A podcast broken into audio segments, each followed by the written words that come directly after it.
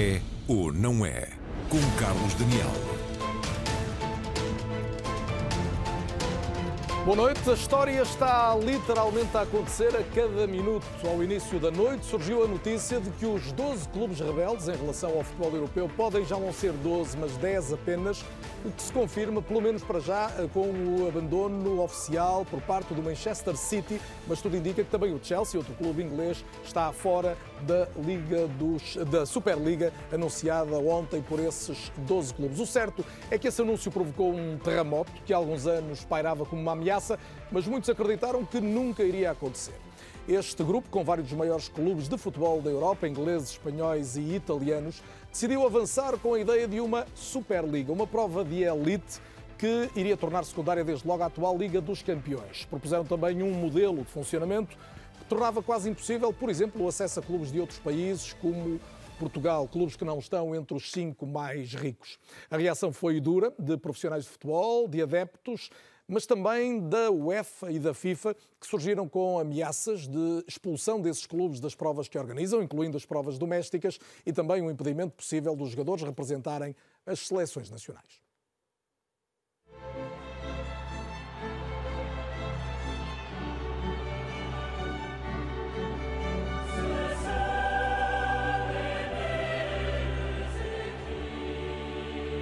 Os jogadores dizem que este hino os arrepia. Até há dois dias era quase unânime. Toda a gente do futebol a considerava a maior e melhor competição de clubes do mundo. Agora está ameaçada. Já nem todos pensam o mesmo. Tudo começou com 12 clubes que acham que podem fazer melhor. Querem jogar uma Superliga fechada, por convite, sem qualificação, sem despromoções, com mais receitas e maior competitividade. O líder dos 12, que também é presidente do Real Madrid, diz que não é a Superliga que ameaça o futebol, é a UEFA, com o formato atual da competição, que o está a matar. As medidas anunciadas não chegam e 2024 está longe, longe demais para a sobrevivência dos clubes. El 24 estamos muertos. Espero que no. Oiga, que, oiga, que, que aquí hay clubes que han perdido cientos de millones este año y el anterior, de la liga inglesa, de la liga italiana y de otras ligas. A UEFA não concorda. O organismo que tutela o futebol europeu diz que é muito mais que um banco a distribuir dinheiro. whoever thinks Super League is about money and UEFA is about money as well is not right. Super League is only about money. Money of the dozen. I don't want to call them dirty dozen. But UEFA is about developing football. And it's about financing what should be financed that our football, our culture survives. E perante o cenário de divisão, a UEFA ameaça clubes e jogadores. the players who will play in the teams that uh, might uh, play in, uh, in, a, in the closed league will be banned on playing the World Cup and Euro. ¿Puede estar tranquilo el futbolista del Madrid? Puede estar completamente tranquilo porque eso no va a pasar. Tan tranquilo que no va a pasar. Pero eso es, digamos, a veces la confusión de los que gestionan los, los, los, eh, los monopolios, que se creen que, La UEFA es un monopolio. por supuesto, Florentino preparou-se, mesmo antes do anúncio da nova competição. Os clubes da Superliga apresentaram uma providência cautelar num Tribunal de Madrid para evitar qualquer sanção. O Tribunal acolheu-a. A FIFA está contra a nova competição, apela ao diálogo e pede uma rápida clarificação aos clubes da Superliga. Concretely, this means either you are in or you are out. You cannot be half in or half out. O City está nas meias finais da Champions e esteve na criação da Superliga. Guardiola não se escondeu e terá ajudado a adensar as dúvidas dos ingleses. It's not a sport when the relation between the effort and the success, the effort and reward doesn't exist, don't exist. So it's not a sport. So it's not a sport of the success is already guaranteed. It's not a sport and it doesn't matter if you lose. Em Portugal, a Superliga não colheu apoios dos grandes clubes. Sporting, Porto e Benfica são contra a competição fora do âmbito da UEFA. Os árbitros portugueses estão indisponíveis e Fernando Santos, o selecionador, não a entende, não a quer. Totalmente contra. Não passa nem sequer para a cabeça que isso possa ser viável, sinceramente. E porquê? Não faz nenhum sentido. Não traz. O que é que vai trazer positivo ao futebol? Em Inglaterra, os adeptos manifestaram-se contra a Superliga. Afinal, o futebol pertence-lhes. São eles que o pagam. A bola anda meio perdida. É preciso que alguém a domine e a ponha no chão. Bola ao centro, nesta altura, ainda com muitas dúvidas sobre de que lado estará mais tempo. Aparentemente perde força o projeto da Superliga apresentado por 12 clubes milionários, mas com dívidas gigantescas também na maioria dos casos. Recebo vários convidados esta noite. Vai ser um programa em cheio seguramente, à distância, mas uh, poderem intervir a qualquer momento o secretário de Estado da Juventude e Desporto, João Paulo Rebelo, também Miguel Poiares Maduro, jurista, professor universitário e ex-presidente do Comitê de Governação da FIFA, esteve um ano nessas funções.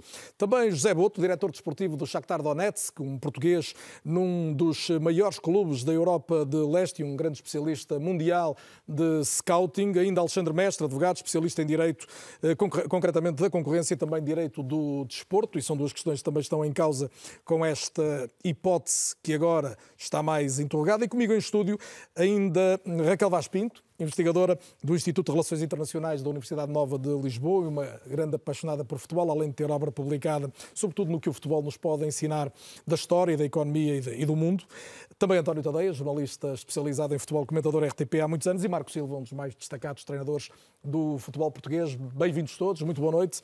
Marco, eh, não resisto a começar por ti por esta razão fundamental. Aparentemente, se foi a Inglaterra que ganhou força esta ideia de Superliga, também foi lá, e tu conheces bem, passagens pelo Hull, pelo, pelo Watford e pelo Everton. Também é lá que surge aquela quase revolta popular, que surgem declarações muito fortes, inclusive de, de colegas teus, como Klopp e sobretudo víamos Guardiola, e até de jogadores. Eu li declarações do, do Kevin De Bruyne a dizer ainda sou um miúdo que gosta de jogar futebol, isto não é só um negócio, ou do Jordan Anderson a dizer nós não gostamos e não queremos que aconteça isto. De facto, Inglaterra é outra coisa. Boa noite. Obrigado pelo convite. É um Boa noite aos telespectadores e quem está em casa também e vai participar no programa.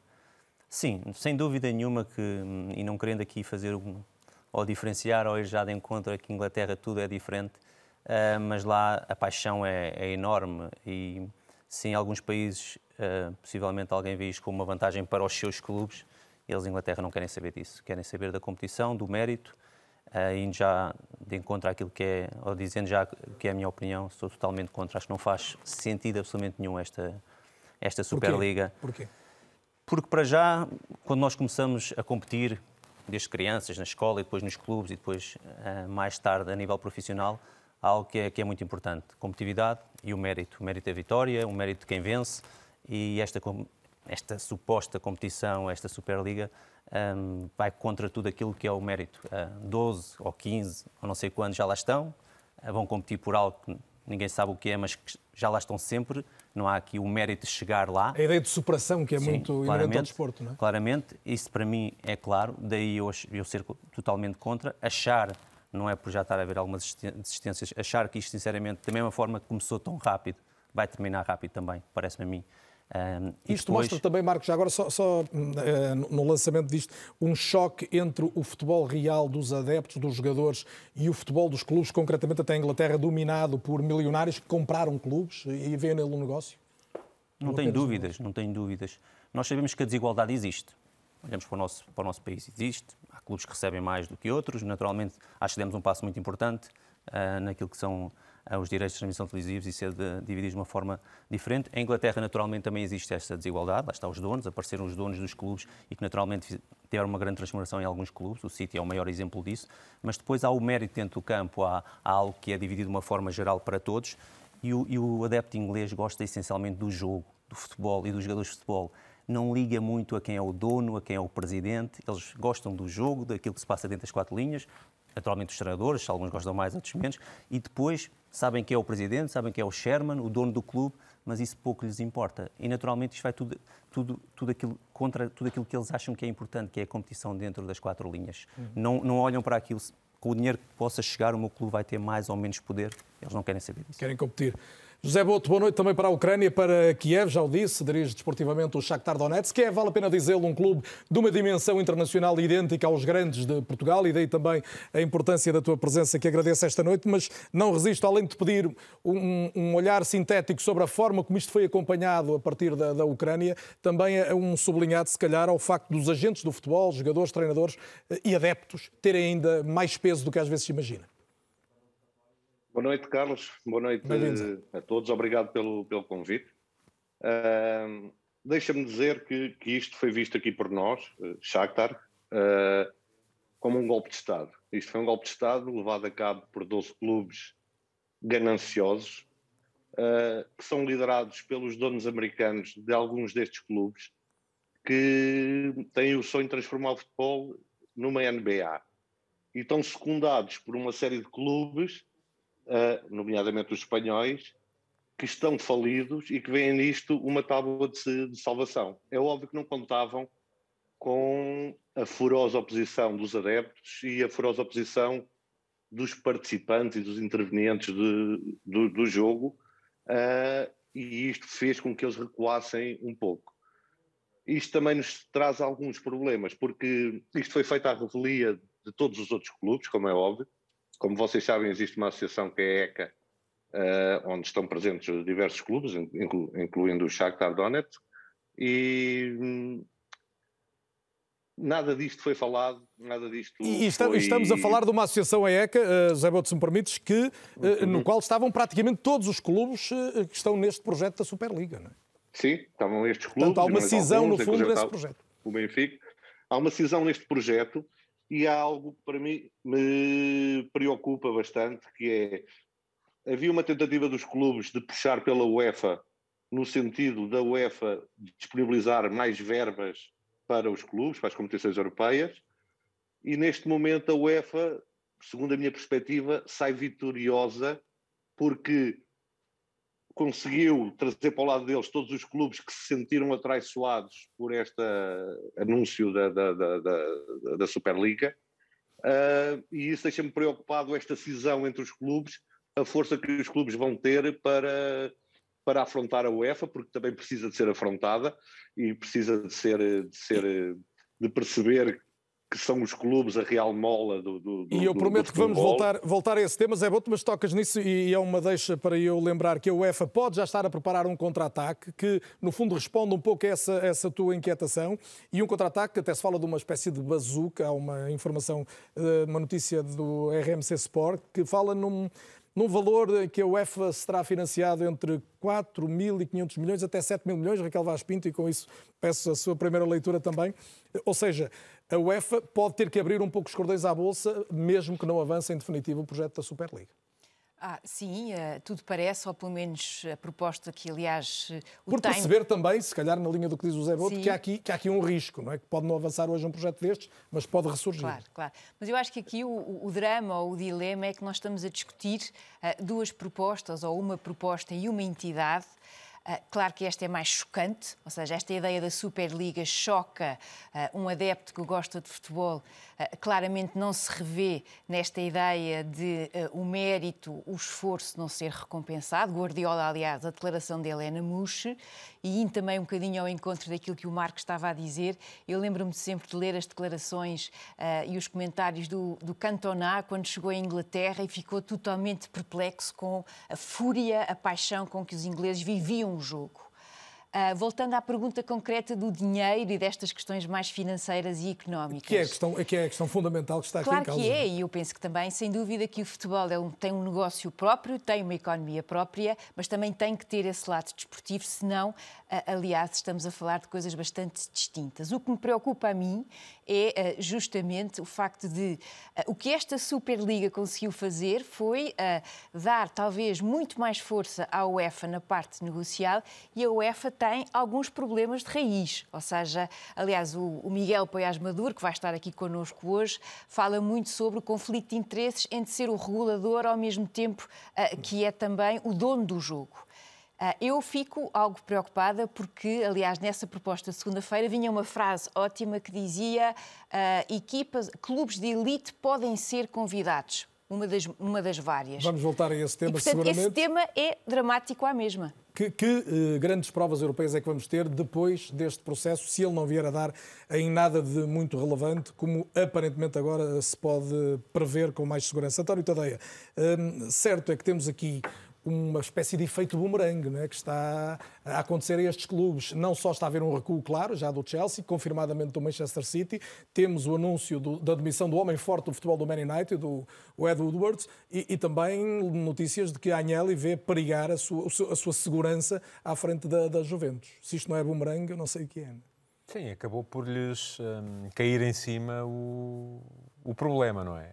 Um, Vamos lá ver, eu acho que uh, a Superliga, tal como foi imaginada e engendrada, uh, e que, no meu ponto de vista, que até sou favorável à criação de uma competição uh, continental que se sobreponha aos campeonatos nacionais, um, mas esta era uma aberração.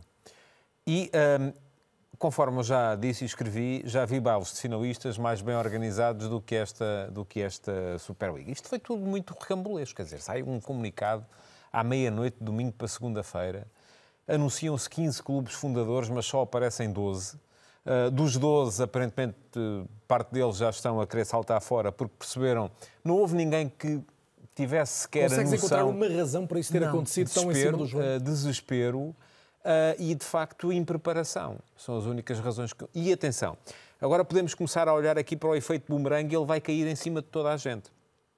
Vai cair em cima dos clubes que lançaram isto, conforme já citaste, admissões, há gente que vai ter problemas para continuar a justificar a sua permanência uh, à frente dos, dos clubes, vai cair em cima da UEFA, porque se a UEFA tinha a ideia de eventualmente vir a patrocinar, e eu acho que faz sentido, e se tivermos tempo mais à frente gostava de explicar porque é que isso até era bom para nós. Uh, ah, um, de, se a UEFA tivesse a ideia de vir a patrocinar essa tal Liga Europeia como uh, um, pináculo da, da, competição no futebol europeu a sobrepor-se aos campeonatos nacionais, neste momento já percebeu que a má vontade popular, mesmo que seja para uma coisa... Já vai ter mais dificuldade em Vai ter muito mais dificuldades e vai cair em cima, inclusive, dos, dos outros clubes que vão continuar a ter que, que viver com esta realidade que não é boa.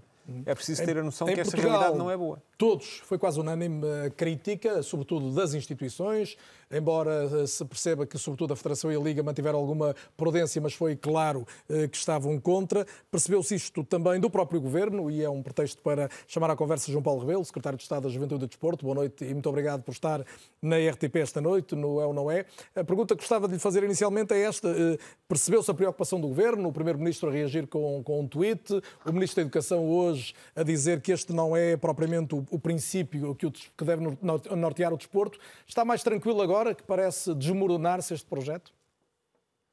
Sim, muito boa noite. Antes de mais, Carlos Daniel, e muito obrigado pelo convite. Cumprimento naturalmente todos os seus convidados e os telespectadores. Sim, eh, as coisas têm avançado a grande velocidade e as últimas notícias temos eh, conhecido e que, e que mesmo agora eh, nos deu conta apontam de facto para, para esta ser, ser uma história que começou, como dizia há pouco alguém, de forma rápida, mas que também rapidamente pode terminar. Eu, eu queria convocar aqui, digamos, a, ou levar um bocadinho a conversa para, para a questão dos princípios, e, e, o, e o Marco Silva começou por referir logo no início, eu acho que é muito, mas mesmo importante, sobretudo do ponto de vista uh, do governo, uh, pensar nessa perspectiva, porque repare, eu, enquanto secretário de Estado do Desporto, tem uma missão e uma missão que obedece desde logo a cumprir preceitos constitucionais. E há um artigo na Constituição Portuguesa que fala justamente do desporto, da obrigatoriedade eh, que incumbe ao Estado de promover, eh, de eh, ajudar, sobretudo, e é o que diz o, o artigo 79 da Constituição, trabalhar com as escolas, com as associações, com as coletividades desportivas, no sentido de promover, de estimular, de orientar e, de facto, de apoiar a difusão eh, do desporto. E se pensarmos, sobretudo, nas camadas mais jovens, nas crianças e nos jovens, é, de facto, muito importante, ou pode ser verdadeiramente importante, o papel do desporto na nossa vida, na nossa vida. Mas, mas não está de acordo, permita-me interrompê-lo, isto da comunicação à distância nunca é tão fácil, mas não está de acordo que se há alguma realidade que é distinta dessa em particular é a do futebol profissional, ou seja, que o futebol profissional, que é o que está em causa hoje neste debate, já há muito que é mais um negócio do que esse conjunto de virtudes associadas à prática desportiva. É um facto que sim, mas também estará de acordo comigo eh, quando lhe disser que o exemplo acaba por vir sempre de cima. E nós sabemos eh, a influência absolutamente brutal eh, que têm as estrelas, os grandes atletas do, do futebol. E, portanto, toda a instituição, se quiser, deve estar comprometida com princípios e, e com valores. E já se falou aqui, mesmo hoje à noite, sobre alguns deles. Eh, a solidariedade, a inclusão, eh, o mérito desportivo, repare, é absolutamente essencial. Aliás, nos últimos, nas últimas horas temos todos assistido a vários comentários. Há pouco falou no Guardiola, acho que o Guardiola ainda hoje dizia que o desporto não é desporto quando não há uma relação entre esforço e recompensa, quando essa relação não existe. E de facto, esta Superliga é uma ideia que não considera princípios absolutamente essenciais, valores eh, formadores eh, eh, do, do, do desporto.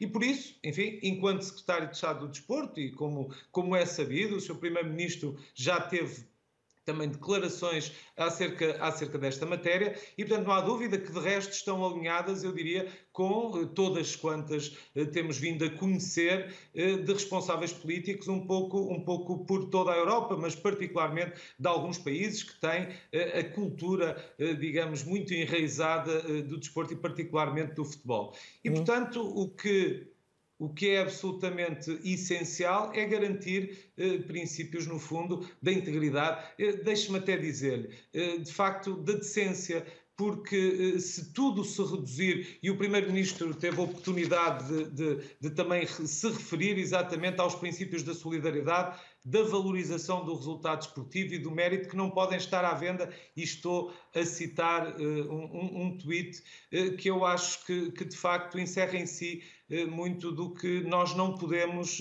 não podemos conceder, mas, digamos. Mas não, não, não aceita como legítimas, por exemplo, palavras do presidente do Sporting de Braga, que disse que os grandes clubes portugueses pedem essa solidariedade na Europa, mas que depois não são tão solidários internamente quando dificultaram, por exemplo, a questão da centralização dos, dos direitos televisivos e atiraram para as calendas, sabe-se lá para quando?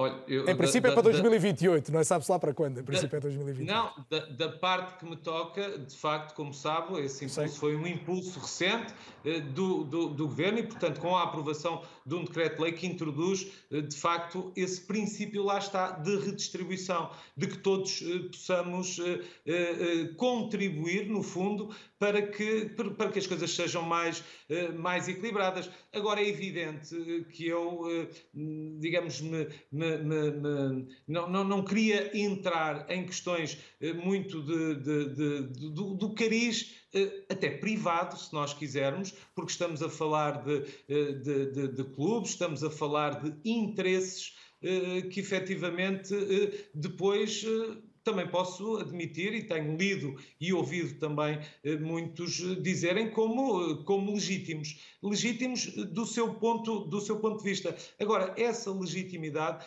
eh, não, digamos, não resolve o problema de base. E o problema de base é efetivamente haver esta dita solidariedade. Quando nós falamos de instituições como a UEFA ou como a FIFA, reconhecemos, e, e atenção, também quero dizer aqui sem, sem qualquer prurido, que acho que os modelos devem ser melhorados e haverá sempre oportunidades eh, para melhoria e a, UEFA seguramente eh, pode fazer melhor eh, também. Diria que de uma forma geral podemos sempre, podemos sempre fazer melhor. Agora, assim como assim, enfim, é uma entidade representativa, representativa eh, dos, das federações desportivas, desde logo, e, portanto, acho que eh, se, temos de estar, eh, se temos de estar ao lado, eh, de facto, eh, de alguém, aqui parece-me inequívoco que devemos estar ao lado de quem representa, pelo menos, a maioria, larga maioria dos interesses, Sublinho... e não apenas os interesses de alguns. Sublinho essa sua posição, a posição do governo português, e agradeço muito a presença em direto de João Paulo Rebelo, secretário secretário de Estado da Juventude e Desporto, aqui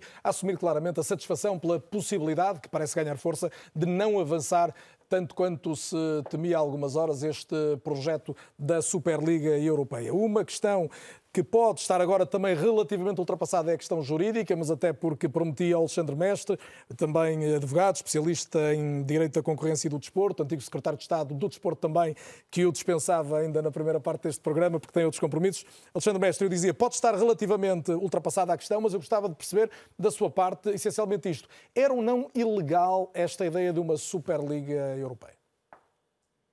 E boa noite, boa noite e bem-vindo pelo convite, muito obrigado. Eu não diria que sou especialista, dedico-me a, dedico essa, essas, essas áreas. De... Um, em bom rigor, uh, é uma empresa, foi criada, uh, tanto quanto se percebe terá sido criada em Espanha. E podemos dizer que há sempre a liberdade de iniciativa económica, que há a possibilidade de ser constituída uma empresa e dela prosseguir um fim que é legítimo. E esse fim é organizar uma competição desportiva. À partida, nada de errado. No entanto, esta empresa vai o quê? Vai é composta, enfim, por 12 eh, eh, entidades que participam neste momento numa outra competição debaixo de um teto. E esse teto é um teto institucional e jurídico. É uma pirâmide em que, do topo à baixo da pirâmide, há regulamentos, há estatutos, há códigos disciplinares, há códigos de ética que têm que ser respeitados. E isso significa que, obviamente, que se eu sair, eu depois já não posso regressar. Por exemplo, seleções nacionais, que inclusive a, a, nossa própria Lei de Base da Atividade Física e do Desporto descreve como missão de interesse público. Seleções nacionais. As seleções nacionais, de acordo com os estatutos da FIFA, são uh, uma representação do país através de uma federação. Obviamente que um jogador que saia da órbita federativa já não poderá voltar a ser internacional pela seleção do seu país. E isso tem as suas consequências. Portanto, apesar, apesar da validade da criação de outra entidade, temos logo este problema. E depois temos também um problema que se pode colocar quanto ao objeto prosseguido. Porque o objeto prosseguido é um objeto que pode ser uh, da concorrência. Enquanto se diz que o modelo atual, há quem diga que o modelo atual distorce a concorrência, mais distorcerá a concorrência, um modelo fechado, elitista, por convite, sem promoção-relegação, em que os mercados relevantes estão completamente restritos. Só aqueles clubes, só aqueles jogadores. Se de facto se ataca a UEFA por ser um monopólio, então, por maioria da razão, a restrição da concorrência existirá nessa nova, nesse novo modelo competitivo a existir. Mas este monopólio, e o próprio Florentino Pires, Pérez eh, eh, assim o denomina, o monopólio é um monopólio quase um monopólio natural. Porque nós não temos 30 federações de futebol, não temos 20 federações de basquetebol, não temos 10 federações de badminton. Nós temos uma federação por modalidade. Com ligeiras exceções, há um princípio basilar do desporto que é a unicidade federativa. Com regras universais para todos. O mesmo desporto tem que ter uma só entidade para organizar. E há um elemento não despiciento. Durante muitos anos, e eu também estive envolvido em, em alguns momentos nesse percurso, tentou-se inserir no Tratado sobre o Funcionamento da União Europeia a especificidade do desporto. Foi inserido em 2009 o Tratado de Lisboa. Inseriu-se a especificidade do desporto precisamente para reconhecer que o desporto não é igual às outras atividades económicas e que, portanto, merece um outro tratamento quando, há, quando se está a falar da aplicação do direito europeu. Uhum. Isso tem que ter em conta. E o direito europeu, esse mesmo artigo 165 do Tratado sobre o Funcionamento da União Europeia, reconhece uma dimensão europeia do desporto, e agora sublinho, promovendo a equidade e a abertura das competições. E, e numa síntese Ora, rápida, como os jornalistas adoram pedir, se houver aqui um imbróglio jurídico, ainda não podemos afastar, provavelmente as federações e a UEFA que as representa terá mais força em tribunal do que teria este novo grupo, esta empresa, como o Alexandre Mestre lhe chamou. do, do, ponto de vista do juiz espanhol, do ponto de vista do juiz espanhol, que no âmbito da providência cautelar que terá sido decretada na sexta-feira passada, eh, o meu raciocínio não vencerá. Não colhe, o senhor não colhe porque ele não, não, permite que... eu, não estou so, eu, eu, não estou sozinho, eu não estou sozinho, felizmente. Não uh, agora, uma coisa é certa, de momento, no imediato, face a esta providência cautelar, não será possível uh, à FIFA e à UEFA exercerem os poderes disciplinares que têm sobre clubes e sobre jogadores. Inclusivamente, há até um mecanismo no Código Disciplinar da UEFA que, para questões que possam envolver a exclusão de clubes, é até um mecanismo muito expedito que se passa rapidamente para o órgão de apelo. Se não tivesse existido esta, esta providência cautelar, poderíamos ter decisões no curtíssimo prazo.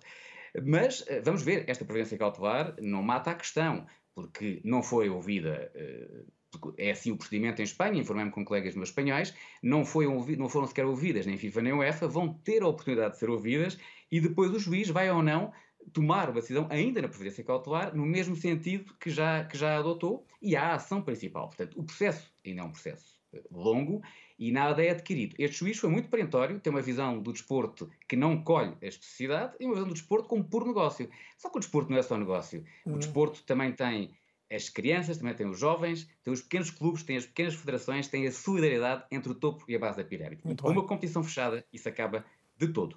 Alexandre Mestre, obrigado pela sua opinião e pelos esclarecimentos que trouxe esta noite à RTP. Quero ouvir agora, Obrigado. obviamente, Miguel Pérez Maduro. Eh, boa noite também, muito bem-vindo. Já lembrei há pouco, esteve durante um ano à frente do Comitê de Governação da FIFA, mas todos o conhecem como, desde logo, um jurista destacado, professor universitário e alguém que gosta também de futebol. Já várias vezes tem estado envolvido neste, neste mundo. Um, e, e, a pergunta que lhe faço é esta: uh, parece-lhe que este, como diz uma canção do GNR, este plano talvez aborte em função do que sabemos agora? Parece que sim, mas eh, infelizmente temo que o resultado que vamos ter no fim disto tudo, desta espécie de série de, de episódio do Sopranos, como eu lhe digo, porque o que temos é uma guerra entre dois cartéis, uh, uh, o cartel atual dominado uh, pela nomenclatura e oligarquia da UEFA e o, o, outro cartel que queria combater esse cartel, criando um, um outro grupo dominante, que era o da Superliga o resultado final, eh, como eu por acaso disse num Twitter que fiz logo quando isto foi anunciado, poderia ser terminarmos com uma FIFA em que a sua posição, uma FIFA e uma UEFA, em que a sua posição monopolista uh, sairia reforçada e em que terminaríamos também com uma Champions League que continuaria, infelizmente, a evoluir num sentido que já é muito próximo de uma liga fechada, cada vez mais próximo de uma liga fechada. Porque nós estamos a falar como se a alternativa a esta Superliga fosse uma Liga dos Campeões que fosse genuinamente aberta. E não é, uh, por um lado, porque crescentemente, se nós olharmos para os clubes que participam nos quartos de final, tem havido poucas alterações a quem chega a esse, a, a, a, a esse momento, mas o novo modelo da Champions League que foi anunciado na segunda-feira, é um modelo que pela primeira vez, isto não tem sido dito, penso que a Raquel basicamente mencionou isto, atribui direitos de participação a clubes independentemente do mérito, independentemente da posição que tiverem na classificação nas ligas nacionais no, no, no, ano anterior. E, portanto, é uma evolução clara no sentido desta, de, de, de, desta Superliga. E, sobretudo, aquilo que me tem preocupado muito a este nível Uh, ao contrário daquilo que a própria UEFA diz e tem consistentemente prometido, que é que o dinheiro da Champions League serve para reduzir a assimetria competitiva, a disparidade competitiva uh, entre clubes. Pelo contrário, o que temos visto é um agravamento nos critérios de distribuição, de forma a favorecer os clubes mais ricos. E qual é a consequência disto, que é a consequência que mais me preocupa? Não é apenas um agravamento da, da, da, da competitividade da pouca, da redução de competitividade a nível europeu. É, sobretudo, um impacto brutal nas ligas pequenas e médias, que tem vindo a ser ignorado, na redução da competitividade dentro dessas ligas pequenas e médias. Já vamos falar mais disso, se me permite, a questão desportiva, que aqui é bastante relevante, mas eu, eu queria uh, sublinhar eh, palavras uh, duras que, de, que deixou, uh, a nomenclatura e a oligarquia da UEFA. O Miguel Pérez Maduro esteve, como disse, num, num, órgão internacional como é a FIFA, que neste momento até tem uma, uma relação próxima com a UEFA, muito mais próxima do que teve noutros momentos históricos, como sabemos, de grande rivalidade entre os dois organismos. Quando diz isso, sente que o futebol a esse nível não mudou assim tanto, apesar de terem mudado os protagonistas em relação a um passado triste, por exemplo, quer com Platini, quer, quer com o antigo presidente da FIFA? Não, não mudou praticamente nada. Não sou eu apenas eu. Diz isso, por exemplo, o autor da reforma da FIFA, Mark Pitt, que já veio dizer que a FIFA, infelizmente, hoje está pior do que estava antes da reforma uh, que, que, que, foi feita. Uh, diz isso também todas as pessoas que saíram comigo na altura da FIFA. Mas eu dou-lhe um exemplo, uh, Carlos Daniel. Carlos Daniel disse que a FIFA e a UEFA estão muito próximas. Isso parece ser assim, mas na realidade não é assim. A, FIFA e a UEFA têm neste momento um enorme uh, uh, conflito latente, muito semelhante a este com a Superliga. Uh, porquê? Porque a própria FIFA, na medida em que o poder. o futebol é muito diferente das outras atividades económicas, porquê? Porque os grandes é uma atividade em que os principais operadores económicos, os clubes, são fundamentalmente deficitários. E as únicas entidades que são fortemente lucrativas são a FIFA e a UEFA porque organizam as competições ao mesmo tempo que são reguladores. E, portanto, concentram o dinheiro. O dinheiro é distribuído do topo para, para a base, eh, ao contrário do que normalmente acontece nas outras, na, na, nas outras atividades económicas. E o que, é que, o que é que neste momento existe? Existe da parte da, da FIFA, como, como chegou a estar bastante desenvolvido também, planos de criar uma Liga dos Campeões a nível, a nível mundial. Isso criou uma enorme tensão precisamente porque quem controla o dinheiro no mundo do futebol tem o poder no mundo do futebol. É assim que os presidentes da FIFA mantêm o seu poder, porque têm é, o poder de distribuir esse dinheiro, é o, tem uma correspondência num poder político absoluto sobre os votos das, das, das, diferentes, das diferentes federações. Mais, eu posso dar vários exemplos, podemos começar com, com, com, a UEFA, do problema precisamente dessa concentração de dinheiro e da concentração entre a função de, de regulador e de organizador da competição. Porquê é que a UEFA não sancionou por dois anos o Manchester City, ao contrário do que tinha eh, decidido o seu Comitê Independente de Financial Fair Play e a UEFA, às escondidas desse, desse organismo independente, foi junto do Tribunal Arbitral impedir que essa sanção fosse a, a, aplicada. Porque, obviamente, por um lado, tem o seu objetivo de regulador, que é aquele que proclama, de aplicar as regras iguais para todos, mas por outro lado, não queria perder o Manchester City porque significava perder valor económico da competição que organizam. Eh, esse é um exemplo. Eu podia lhe dar um dos meus exemplos que me aconteceu a mim na FIFA e depois, e depois termino, porque não quero, não quero monopolizar. Uma das principais razões pelas quais eu saí da FIFA teve a ver com a circunstância de eu e os meus colegas do Comitê de Governação Independente termos excluído o então vice-primeiro-ministro da Rússia, Valery Mutko, eh, por violações do Código de Ética da FIFA. E a principal razão que o presidente da FIFA então me deu e a secretária-geral me deram para as enormes pressões que colocaram sobre mim e os meus colegas para uh, não fazer, não tomar aquela decisão, era porque diziam que nós íamos destruir o valor económico do próximo do Mundial que ocorria dentro de um ano. Como se a aplicação das regras de ética devesse depender do interesse económico que a FIFA tinha no Campeonato do Mundo. Isto resulta deste conflito de interesses. E aquilo uhum. que eu gostaria é que a mobilização dos adeptos que ocorreu nesta circunstância contra a Superliga, a mobilização da política que ocorreu nesta matéria, que ocorresse também para trazer debaixo de escrutínio público e de regulação efetiva a FIFA e a UEFA, porque isso é fundamental também. José Boto, os receios que manifestavas há pouco têm a ver com esta exposição que o Miguel Poiás Maduro acabou de fazer? Tem, tem, tem também, porque nós sabemos que não há aqui uma parte boa que é a UEFA e a parte má que são estes clubes que quiseram organizar esta Superliga. E a nós o que nos custou foi uh, a UEFA, uh, os clubes não nos terem dito nada. Nós estávamos a negociar com a UEFA, estávamos a pressionar a UEFA e estes clubes, sem dizerem nada a ninguém, saem com isto e isto reforça realmente os poderes da UEFA. Isto vai reforçar a UEFA, no fundo, até para a opinião pública, sai como o, o lado como bom desta história. O lado bom desta história. E, e isto tira poder negocial uh, aos clubes. Raquel Vaz Pinto, esta UEFA que na aparência já é tão diferente da de Platini e esta FIFA na aparência tão diferente da de Blatter, não são assim tão diferentes? Ah, eu pensei que na, na prática, e aquilo é que nós temos visto e os exemplos que têm sido, aliás, citados, eh, nós percebemos que algumas das mudanças que foram postas em prática com a própria Liga dos Campeões reforçam e acabam por reforçar, uh, não apenas nesta vertente económica, mas depois o que isso depois permite aos próprios clubes. Uh, nós hoje entusiasmamos muito com equipas como o Ajax, o Lyon, a própria Atalanta, que aliás de forma bastante irónica e do destino Ganham derrotou as Juventus no domingo, justamente. Portanto, aí também houve um momento interessante.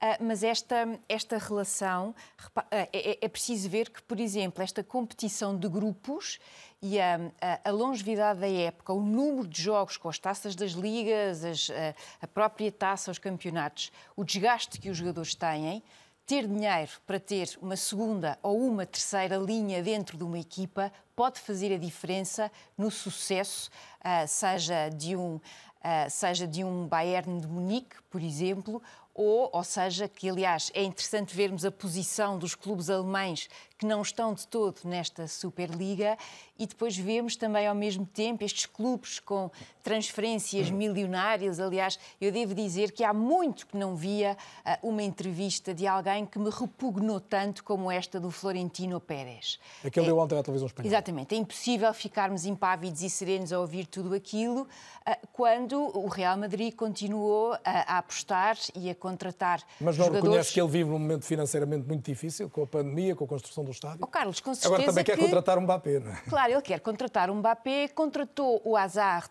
achando que ia conseguir repor e não conseguiu, porque o Hazard não funcionou do ponto de vista desportivo, mas também então vamos olhar para um clube como o Bayern de Munique.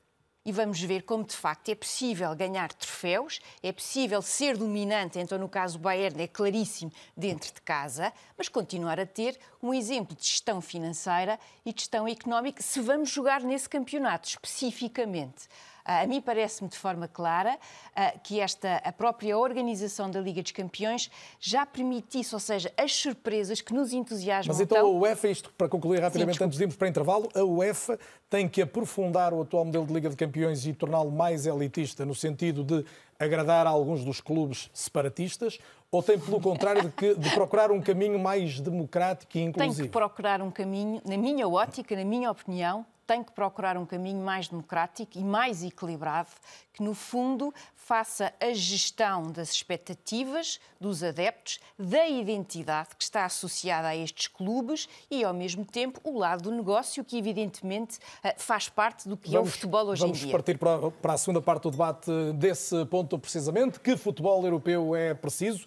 Uma vez que parece, pelo menos, ultrapassada no essencial esta ameaça, mas vale a pena lembrar, não são todos os clubes que se afastaram. Há aparentemente dois de 12 que se colocaram fora, há outros com problemas internos, mas está ainda de pé aquele que foi até agora provavelmente o maior terremoto que abalou a organização das competições internacionais de futebol em muitas décadas. Voltamos para debater este assunto dentro de 5 minutos apenas. Até já.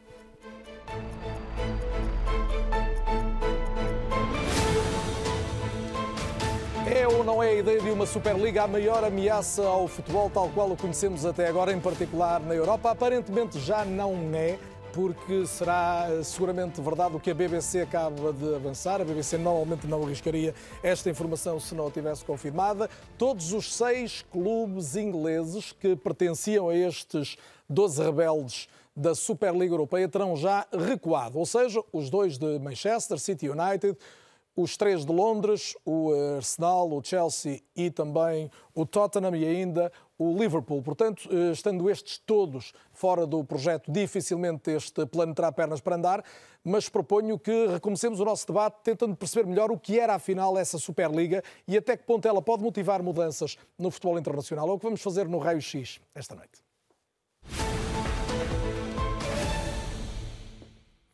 Vamos então tentar perceber, em termos muito genéricos, mas para orientação daqueles que não seguem tanto o futebol, o que seria afinal esta Superliga. Arrancava no verão do próximo ano, 2022, com 20 clubes que jogariam um calendário entre agosto e maio, como é de resto normal nas épocas de futebol. Desses, 15 seriam fundadores, embora só tenham aparecido 12 e 6 já estejam aparentemente de fora, mais 5 adicionais que seriam em função do rendimento da temporada anterior, eram critérios a desenvolver ainda, podia incluir, por exemplo, a carreira nas provas europeias que restassem na UEFA, designadamente a Liga dos Campeões, e haveria também possibilidade de agrupar então outros em função do rendimento nos campeonatos nacionais. Vamos perceber também que o modo de funcionamento, e esta, esta questão é particularmente relevante, levava a dois grupos de 10 equipas, o que sendo um modelo de liga, que era o que estava proposto, ou seja, jogos em casa e fora, faria como que houvesse só na fase de grupos, portanto na fase inicial desta nova Superliga, 18 jogos para cada equipa.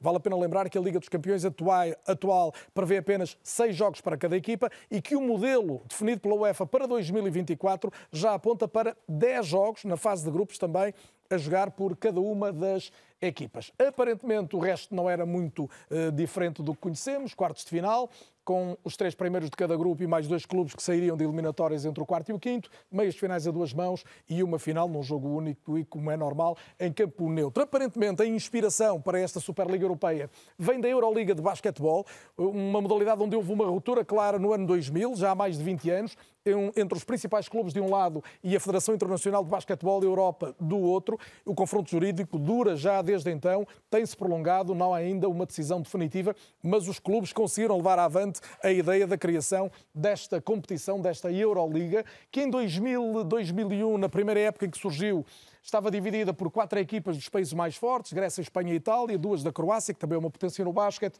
e depois campeões de outros países, que incluíam Portugal, e mais dois convidados que recebiam o wild card. Passados 20 anos, a realidade da prova é diferente. Nesta altura, jogam 11 equipas com licença de longo termo, e nestas estão as maiores potências do basquete, Barcelona e Real Madrid, Panathinaikos e Olympiacos, CSKA de Moscou, Maccabi de Tel Aviv, são equipas históricas.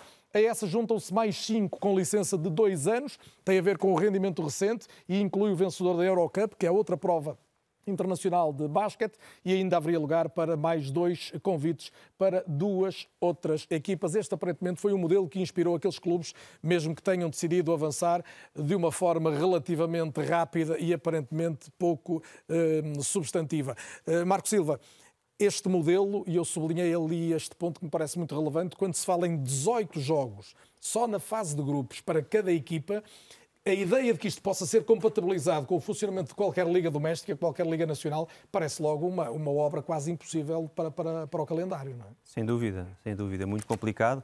Um, todos nós. Um, Jogaste Liga dos Campeões Sim, várias vezes? Liga dos Campeões, não nos podemos esquecer que internamente as federações também têm a sua taça, depois a taça da Liga, a maioria dos, dos países também a tem.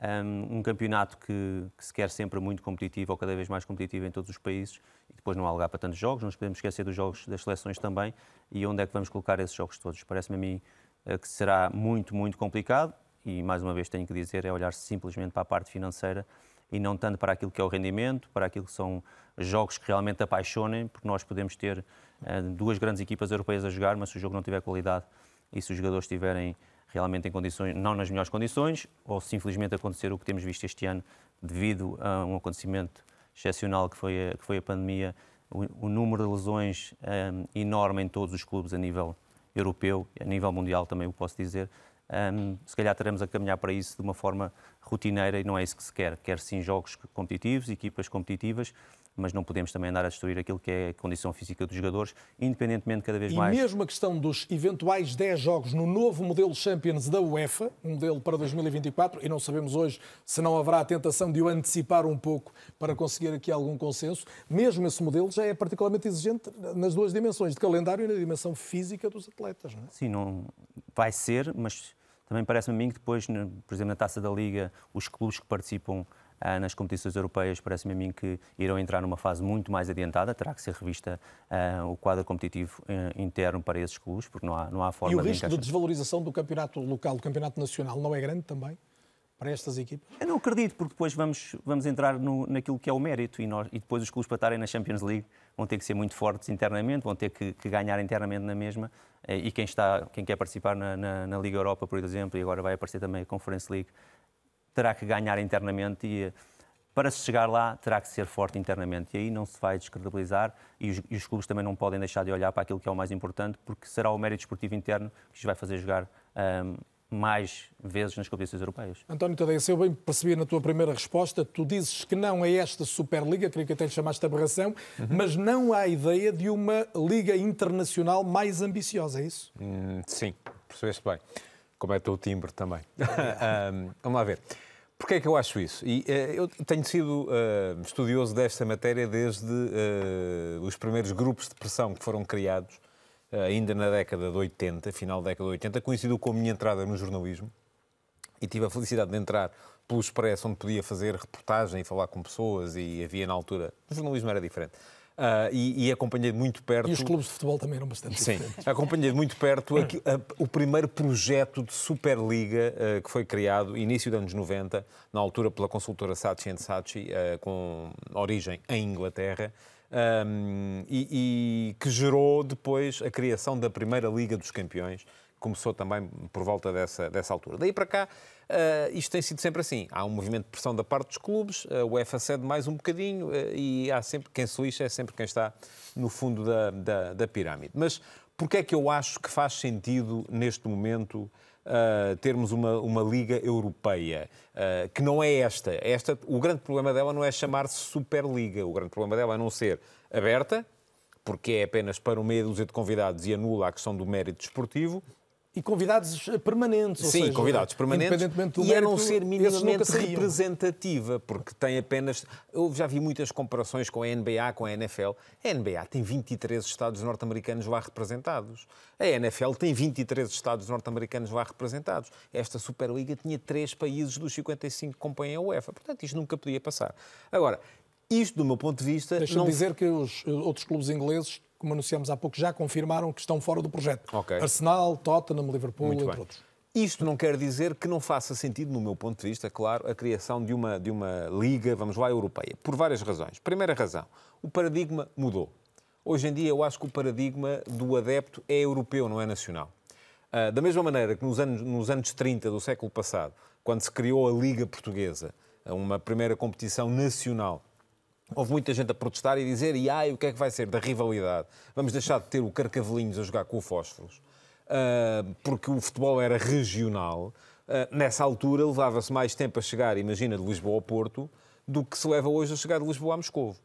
Hoje em dia o paradigma é europeu. Segunda razão, e do meu ponto de vista, fundamental. Uh, o sistema que temos não funciona.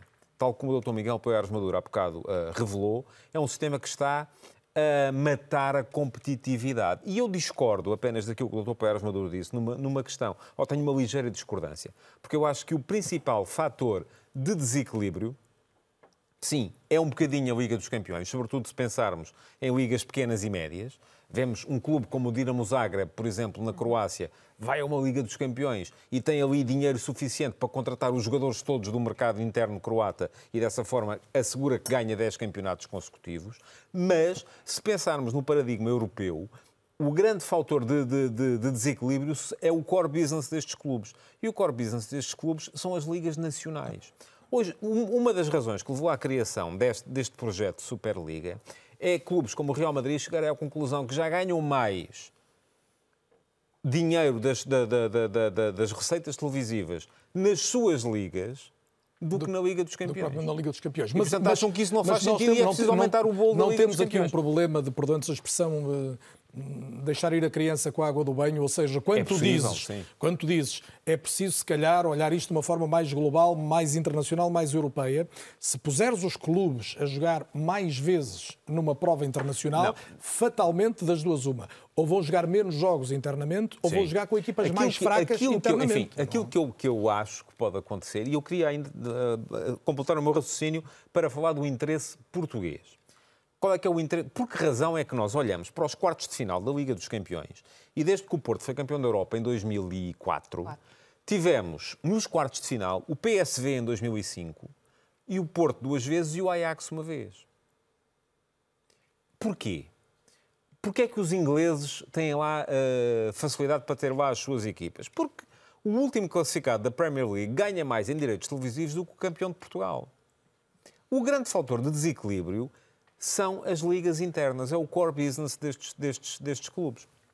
E nós só voltamos a poder competir, uh, verdadeiramente competir com eles, quando nos sentarmos à mesa com eles, quando partilharmos com eles os mercados que eles têm. E, de facto, a Liga Portuguesa não tem a mesma capacidade para se vender nos mercados Mas no chinês, caso português, a uh, maior parte dos clubes também não terá capacidade para se sentar à mesa com ninguém, tirando três, eventualmente Olha quatro. que eu tenho muitas dúvidas disso, vou-te vou ser franco. No dia em que, da mesma maneira que tiveste um PSV e um Ajax nos quartos de final da Liga dos Campeões, tiveste um Flóculo do Porto, uh, o Benfica, que o Benfica, Vitória também chegou a estar. Uh, enfim, da mesma maneira a Atalanta, que isso acontece... Eu dizer, a Atalanta, a Atalanta é de Itália, do é? Momento, a, Atalanta a partir é do Itália, momento é um em que... Isto, enfim, isto não é, não é passível de ser provado, a não ser pondo em prática. Mas eu acredito que a partir do momento em que nós tivéssemos, os nossos clubes tivessem acesso às mesmas verbas que têm os clubes ingleses, com certeza conseguiriam fazer uma gestão Deixa-me ouvir a opinião do José Boto, que faz forma, seguramente... De forma uh, tão inteligente ou mais do que eles, para poderem competir com eles em pé de igualdade. José Boto dizia eu que há de ter preocupações muito idênticas às dos clubes portugueses, ou seja, a necessidade de continuar competitivo internamente, a ganhar. Como dizia o Marco Silva, ganhar internamente é fundamental para depois estar nos principais palcos internacionais, eh, mas ao mesmo tempo perceber que há fatores de desequilíbrio. Eh, na tua opinião, eh, os fatores de desequilíbrio são estes que o António Tadei enunciou, ou seja, as ligas domésticas incapazes de garantirem rendimento a clubes como o Shakhtar? Uh, são, são, esses são os fatores de desequilíbrio, mas não há volta a dar a esses fatores de desequilíbrio. Uh, um clube como o Shakhtar, ou como o Porto, ou como o Benfica, não se pode sentar à mesa com o City e exigir que tenha as mesmas receitas que tem o City, ou que tenha um bolo dessas receitas.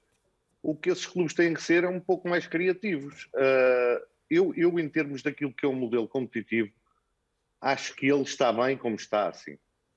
Uh, eu até retirava algumas competições, porque, porque nós nós chegamos aqui ao, ao, aos quartos de final ou às meias finais da, da, da, da, Liga Europa e da Liga dos Campeões e não temos e não temos alguns jogadores nas melhores condições pelo excesso de, de, de jogos. Agora, este, este, desequilíbrio vai sempre haver com uma Superliga, com uma Liga Super, com, com o que quiserem chamar, ou com este modelo de Champions League, vai haver sempre esse desequilíbrio porque os mercados são diferentes. Os patrocínios que nós temos aqui na Ucrânia não, não, nunca vão ser iguais ao que os clubes ingleses têm. Os direitos televisivos, a mesma coisa. Agora, nós podemos ser mais criativos. A mim, o que me faz confusão é clubes como o Real Madrid estarem à beira da falência. Uh, e sim, faz-me um pouco de confusão. Nós aqui no Shakhtar não temos esse problema, mas também não podemos gastar o que eles gastam. Mas também não foi por isso que os batemos duas vezes. E isso é uh, o bonito do futebol. Uh, porque porque é, é, deixar o pobre, entre aspas, sonhar que pode um dia lá chegar. E, e, e isso é possível. Mas, é possível mas, mas o, fosse, o fosse tem se agravado ou não? E já agora pedia que juntasse à equação um outro dado, que é a tua especialidade, que é o descobrir talentos, o scouting, onde muitos destes maiores clubes também acabam por promover alguma dessa, dessa, desse desequilíbrio desde muito cedo. Ou seja, eles chegam cada vez mais cedo e assambarcam em boa medida os grandes talentos que existem no futebol internacional. É verdade, é verdade, mas isso passa-se também a nível interno. O Shakhtar também a nível, internamente chega primeiro e melhor do, do que os e com outros. mais dinheiro. O, e com mais dinheiro. O Benfica, o Sporting e o Porto em Portugal fazem exatamente a mesma coisa aos outros clubes. Isto é, é, é, é natural e, e a nós não nos preocupa tanto. O que nós temos que, o que, nós temos que ser é mais uh, inventivos, mais... Uh, Competentes mais também? Competentes? Exatamente, mais competentes eh, para, para conseguirmos. Eh, e eu acho que isso também está aí eh, a beleza do futebol. Nós conseguirmos ser de tal maneira imaginativos, competentes, inventivos, criativos, que consigamos bater-nos com esses clubes. Miguel Pérez Porque... Maduro, eu tomava oh, esta. Sim, sim, Zé, desculpa. Oh, Carlos, só, só, só, para dizer que isto muitas vezes são falsas questões. Nós fomos, nós fomos jogámos duas vezes com o Real Madrid este ano. Uh, ganhámos as duas vezes. Numa delas não tínhamos 19 jogadores do plantel. Fomos jogar só com miúdos. Ganhámos 3-2. Uh, eh, ganhámos com todo o mérito. E isto é possível. E isto é o bonito do Mas deixa-me lembrar que foste tu que começaste por dizer esta noite que temias que a UEFA não se sentisse nesta altura suficientemente pressionada para distribuir melhor alguns dos dividendos Ora, que tira do futebol. Isso, isso, é outra questão. Isso é outra questão. É a UEFA concentra em si uh, uma série de dinheiro que vem dos patrocinadores, que vem da organização, que pode distribuir para os clubes. Agora, não é distribuir ao Real Madrid porque está falido, é dá ao Real Madrid, dá ao Shakhtar, dá ao Benfica, dá a todos, porque eles têm esse dinheiro. É isso, é isso que, que, que a pressão dos clubes uh, uh, na ECA que estava a fazer sobre, sobre, a UEFA era para esse dinheiro que eles têm ser distribuído. Não é criarem uma nova competição para arranjarem dinheiro para distribuir pelos mesmos, que é isso que acontece. Miguel Pérez Maduro, a UEFA pode ser mais solidária deste ponto de vista, ou seja, pegar nas suas receitas, porque verdadeiramente em pano de fundo toda esta questão está quem é que fica com as receitas e como é que as gera. Verdadeiramente este é que é o, o pomo da discórdia entre os clubes e a UEFA. E, e, por um lado, ou eh, por outro, eh, se é inevitável caminharmos para uma Superliga, uma Liga dos Campeões diferente e mais elitista. O, o, parte Parte do problema é um, qual é a percentagem das receitas que a UEFA tem que redistribui aos clubes. Uh, e pode ser maior, mas já é muito significativa. Mais dois terços das receitas da, da, da, das, da própria Champions League são depois distribuídas aos próprios clubes. Do meu ponto de vista, tem mais a ver com o quê? Tem a ver, por um lado, com a forma como essa redistribuição ocorre não é suficientemente redistributivo, ou seja, o dinheiro e as regras têm vindo a ser alteradas no sentido de reforçar isso, cada vez vai mais para os clubes mais ricos.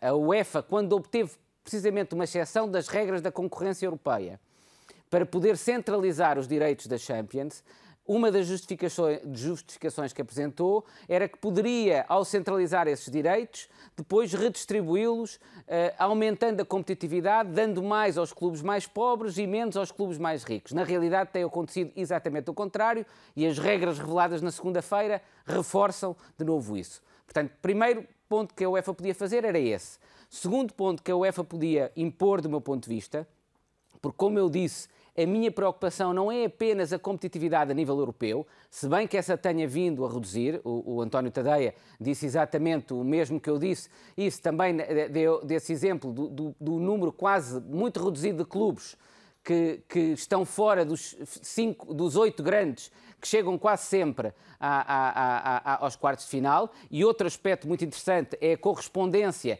entre os clubes que chegam aos quartos de final e os clubes com orçamentos maiores, mais ricos, uh, uh, é, é, quase total, é quase total. Normalmente tem oito, são sete dos que têm os maiores orçamentos, o que significa que é verdade, há exemplos como o Shakhtar Donetsk, que de vez em quando conseguem, ao Porto, que de vez em... mas são exceções são exceções. Infelizmente, no desporto em geral, quem tem mais dinheiro tem muito mais chances de ganhar. E é uma Isto... É- fatalidade continuamos a viver com essas exceções? É, é, não, do meu, do, meu ponto, é, do meu ponto de vista, não deve ser. E por isso é que a UEFA deve alterar a forma como distribui. De, mas, para além desse problema, a minha preocupação maior é o impacto nos campeonatos nacionais. Uh, uh, sobretudo as ligas pequenas e médias. Porque um clube, o, o António Dadeia de novo dava o exemplo do Dinamo Zagreb, mas isso está-se a multiplicar por, por campeonatos. A, a, a perda, há estudos, que, há estudos que demonstram que nos últimos 10, 15 anos, a redução de competitividade interna das ligas nacionais é brutal. E já agora, há um deles que mede isso com base na percentagem de pontos total do primeiro classificado, que indica que o campeonato português é o menos competitivo de todos na Europa. Ou seja, o, primeiro classificado em Portugal normalmente é o clube que tem a maior percentagem de pontos de todos os campeonatos na, na Europa. O que é que significa? do meu ponto de vista, outra coisa que a UEFA podia fazer era impor que os clubes que recebem dinheiro das Champions uma percentagem importante disso não ia para esse clube em si, mas ia para a Liga Nacional para ser distribuída. Impor aquilo que a própria Liga Holandesa adotou por iniciativa própria.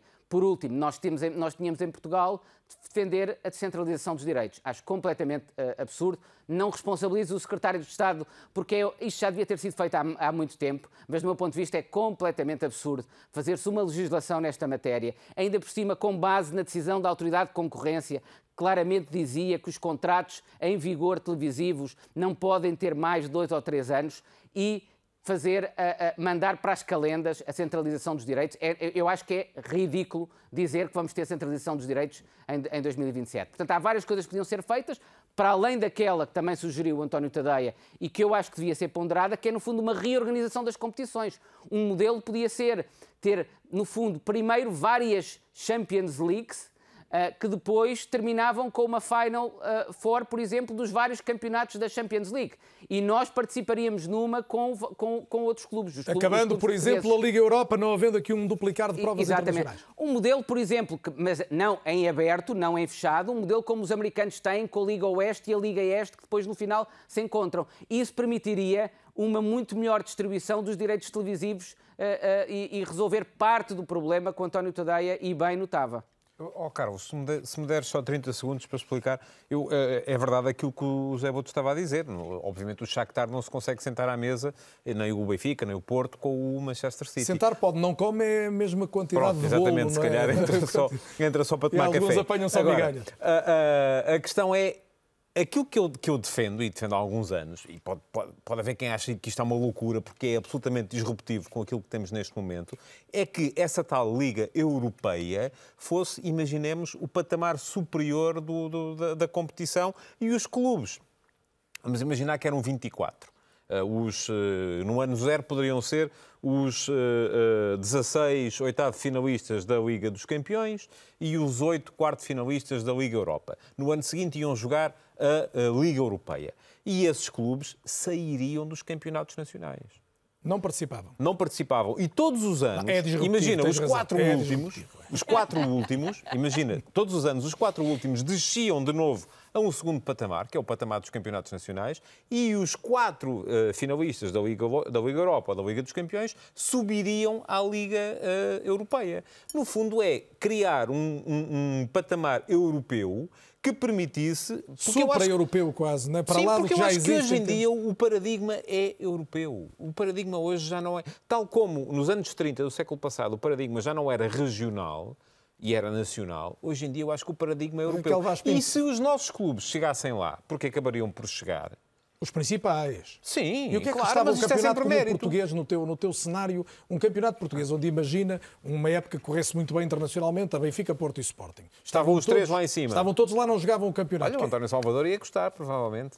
Uh, uh, vamos lá ver. Teríamos campeões diversos do, do habitual, mas e, quem, mas... e quem veria o nosso campeonato lá fora sem Benfica? Mas já hoje ninguém vê, Marco. Pois, mas ia ser pior ainda. Já hoje ninguém queremos. vê. Pois, mas nós queremos. Uh, a questão é que, a partir deste momento, os nossos clubes, eu sei que isto pode parecer uma loucura. Sim, eu percebo. Isto é um espaço de liberdade. Não, é uma, é uma ideia. É. é uma ideia como... Os nossos clubes que lá que que chegassem eu iriam partilhar receitas com os grandes clubes do futebol europeu. Raquel Vaz E essa é a única concorda. maneira de sermos Raquel, porque é que competitivos, não, não concorda outra. com o António. Ah, não concordo com o António nesta perspectiva da, da retirada dos clubes eh, nacionais ou os primeiros nesta Liga Europeia. Claro Mas aí que... é que ias ter os campeonatos nacionais completamente desvirtuados, porque quem estivesse nesse patamar superior, obviamente aconteceria aquilo que o Dr. Poiás Maduro estava a dizer, ia estar constantemente a ganhar internamente. Sim, podemos discutir as regras. Eu, para mim, na verdade, o, o meu problema é, é essa questão conceptual ou disruptiva, como tu dizias, António, eh, que é tu retirares estes três grandes, ir um bocadinho ao encontro do que o Marco estava a dizer, ou seja, eh, acabas por ter um campeonato nacional que vai ser, as audiências vão ser ainda piores. Tenho sérias dúvidas sobre essa realidade. Como nós sabemos, Portugal é muito capelinhas, ao contrário, aliás, de outros países que têm uma noção muito mais clara do todo. E depois, mesmo nessa Liga Europeia, eu tenho muita dificuldade, e sendo eu adepta de um desses três, hum, eu, eu, eu. Quer dizer. eh, Continuo a ter, mas lá está, pode ser também um problema eh, de- da forma de eu entender o meu clube, a tradição, de ver os derbys, de ver os grandes Claro. jogos, percebes? O carcavelinhos com estou- fósforos. Ou É. seja, eu quando, quando vejo, o Miguel já se está a rir, eu quando vejo as equipas a jogarem, eu vejo as equipas portuguesas a jogarem e há uma lógica europeia, mas eh, quero dizer, é, é como se estivéssemos aqui a replicar uma cidadania europeia em versão de futebol. Mas vamos lá ver, alguma vez íamos ter os três clubes na, na. Liga Europeia? Não ia acontecer. Miguel, sim, sim, em frente. Po- po- Posso só p- colocar sobre a mesa outra hipótese, que é um modelo híbrido de evolução no sentido do que diz o António Tadeia, mas que não seria tão radical. Que era uma possibilidade de acumular as atuais ligas nacionais e a Champions League, substituindo, por exemplo, o tempo que neste momento é ocupado pela Taça da Liga, com um, uma outra liga transnacional a nível europeu, em que participariam e que poderia obter mais direitos televisivos para os clubes portugueses, pelo menos os clubes de topo, e que depois estes até poderiam redistribuir na, dentro da Liga Nacional, que seria uma liga que podia, por exemplo, ter os clubes de topo de Portugal, da, da, da, Turquia e, de novo, numa lógica aberta, topo com base nas classificações no campeonato anterior, dos clubes de topo de, de, de, primeiros classificados, dos dois, três primeiros classificados de Portugal, da Turquia, da Escócia, por exemplo, com o Glasgow Rangers e com o Celtic, do Anderlecht, e provavelmente esta criação desta liga seria uma oportunidade de gerar mais receitas televisivas, seria uma primeira evolução nesse Mas, sentido. Miguel Pérez Maduro, essa liga era compatível com o quê? Só para ficar claro a quem nos vê. Substituía, por era, exemplo. Era compatível com um novo modelo Champions, ou o velho modelo Champions, agora não está em causa, e campeonatos nacionais tal como os conhecemos? Sim, sim. Ou seja, o, o, o, que eu acho que esta Liga poderia substituir é o tempo que nós neste momento temos ocupado pela taça da Liga. Ou seja, desaparecia a Liga Europa em termos de futebol internacional, era ocupado por uma outra Liga que ocupava em termos de calendário os jogos que temos, por exemplo, em Portugal na taça da Liga. Exatamente. Podia até não desaparecer a Liga Europa, mas desaparecia seguramente os jogos que são ocupados pela nossa taça da Liga. E, portanto, os clubes portugueses aí teriam de se habituar a fazer aquilo que fazem os britânicos, que é jogar consistentemente a meio da semana e ao, e ao, fim de semana, mas no fundo a compensação era ter muito mais verbas financeiras e acho que isso, acho que isso justificaria. Uh, José Boto, tu além do Marco Silva, mas cá tu mais ainda, que tu viajas pelo mundo inteiro à procura de, de talentos já há uns quantos anos, conheces realidades futebolísticas muito diversas e hoje vives uma realidade muito diversa da nossa. Uh, como é que tu olhas para esta hipótese de desvalorização dos campeonatos nacionais e de ir em busca aqui de um modelo que gere mais receita, que distribua mais dinheiro e que até possa isso acontecer de uma forma mais solidária, como dizia o Miguel Paiás Maduro, trazendo os grandes clubes mais verbas que depois internamente fossem, fossem distribuídas? Já agora não é para convencer, mas o Shakhtar Donetsk também podia fazer parte. Obrigado.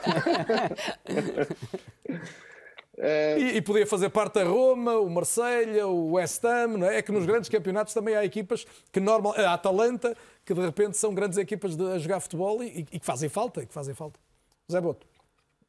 É, mas eu acho que estamos a desvalorizar um pouco a importância do. A minha pergunta para ti é como é que tu achas que em vários países se olha para esta possibilidade, no fundo? Sim, eu tenho muitas dúvidas, por exemplo, com os adeptos do Everton, o Marco esteve lá.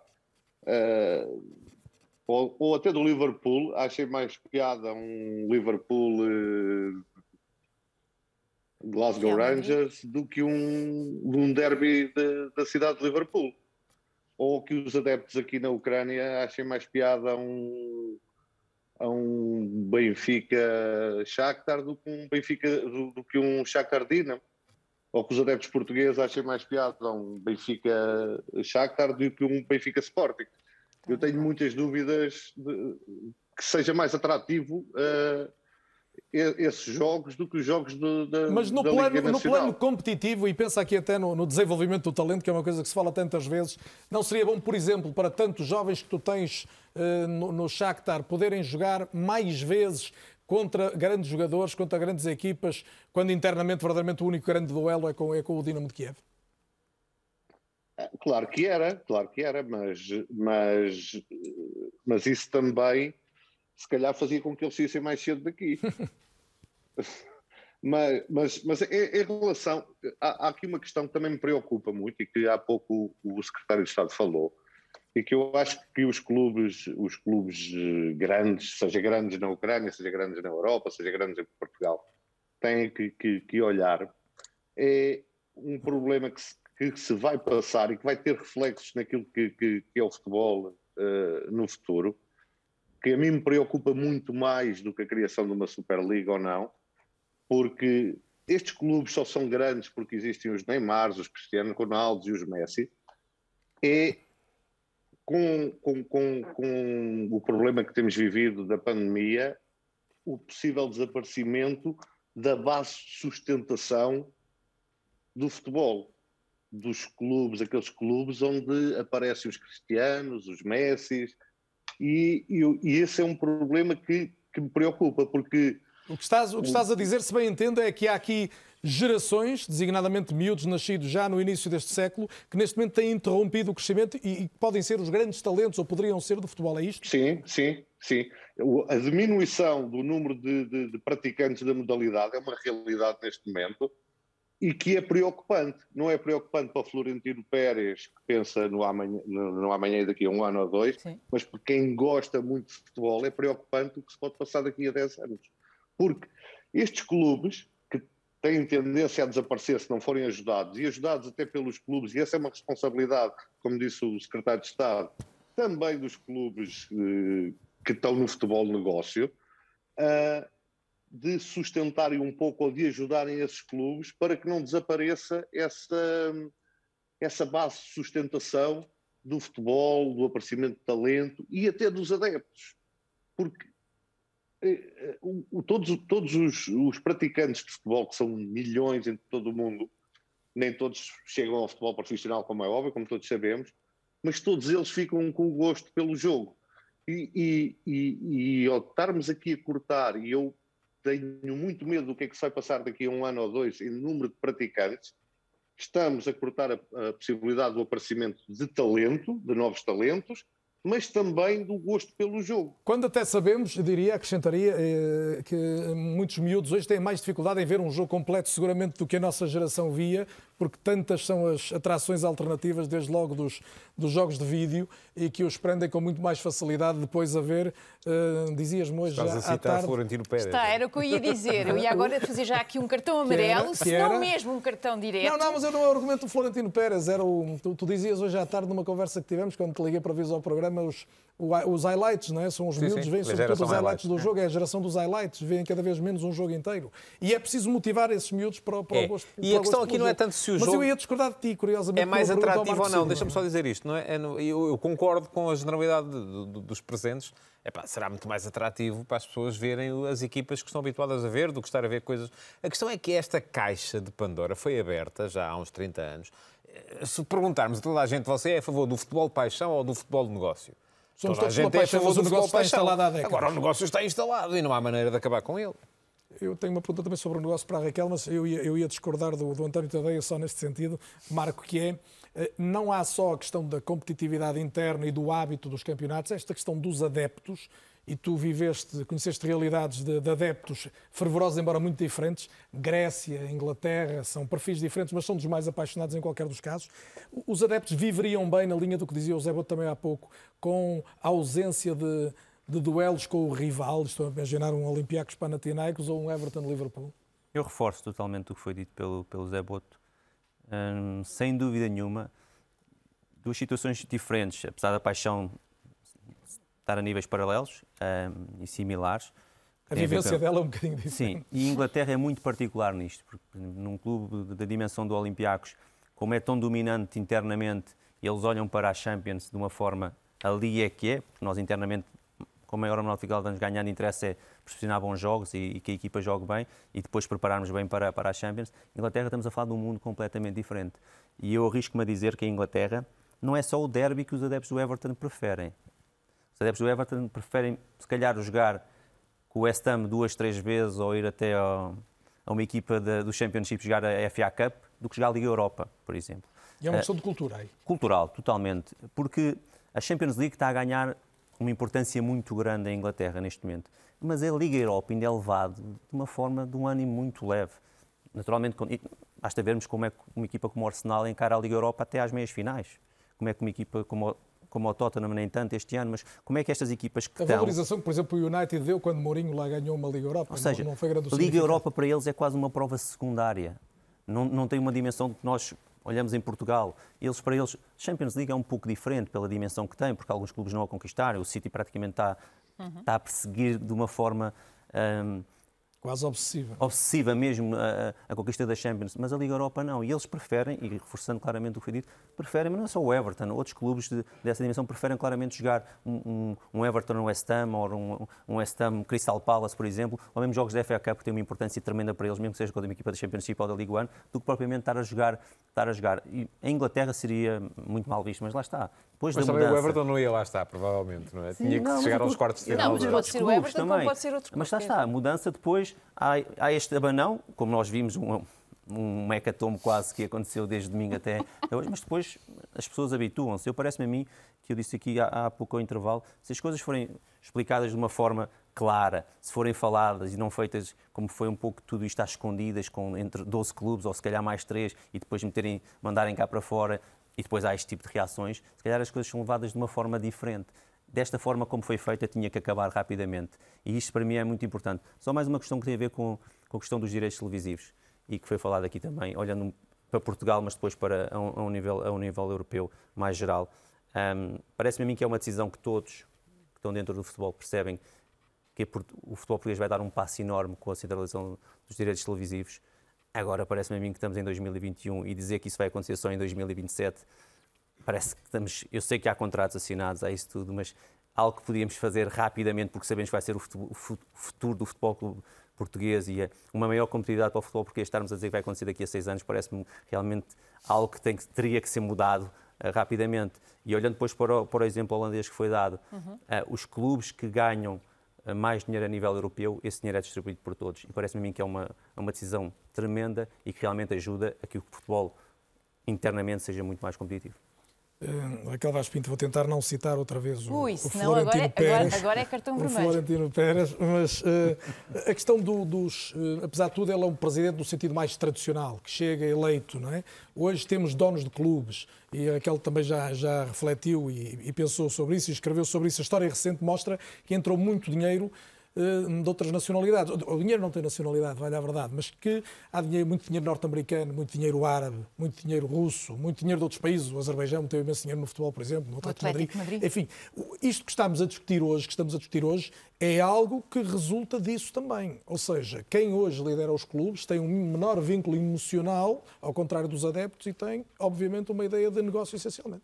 Ah, sem dúvida. Um, essa, essa é uma das grandes uh, questões. Aliás, um, Uh, um, um, excelente jornalista, o Simon Cooper, escreveu um livro justamente sobre isto, ou seja, Soccernomics, isto é, é economia, é negócio, mas tem um lado de identidade e um lado de ligação emocional, razão pela qual eu acho que nós temos vivido quase em sobressalto nas últimas 24 horas, sempre a ver as notícias completamente centrados.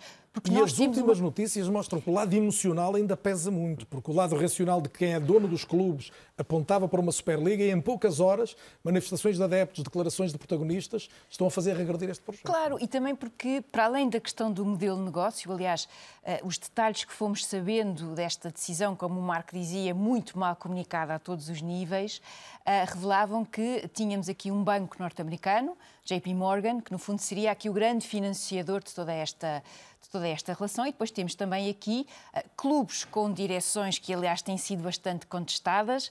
Basta pensarmos no Man United, e eu diria que muitos adeptos do Man United estão alegres com a saída de Woodward, mas também o próprio uh, Liverpool, uh, que também tem donos americanos e que este ano, aliás, vimos quase Klopp a chorar nas conferências de imprensa porque não lhe compraram centrais, não o ajudaram naquilo que seria o óbvio nesta linha de funcionamento dessa ideia do mercado. Portanto, Carlos, eu acho que, sem dúvida, que uh, temos, e se nós olharmos para, para estes clubes que, aliás, estão neste pacote, temos clubes muito endividados, sem dúvida, e também temos clubes que, apesar de muito dinheiro que se põe, uh, têm dificuldades sérias a nível mesmo internacional. Uh, olhemos para a Juventus, nos últimos três anos, a dita famosa, o Marco falava na, na, perseguição do City à Liga dos Campeões. Sem dúvida, mas a Juventus... Não tem uma obsessão menor não tem uma opção menor e, aliás, rói-se de inveja cada vez que vê o Milan a passar ao lado, não é?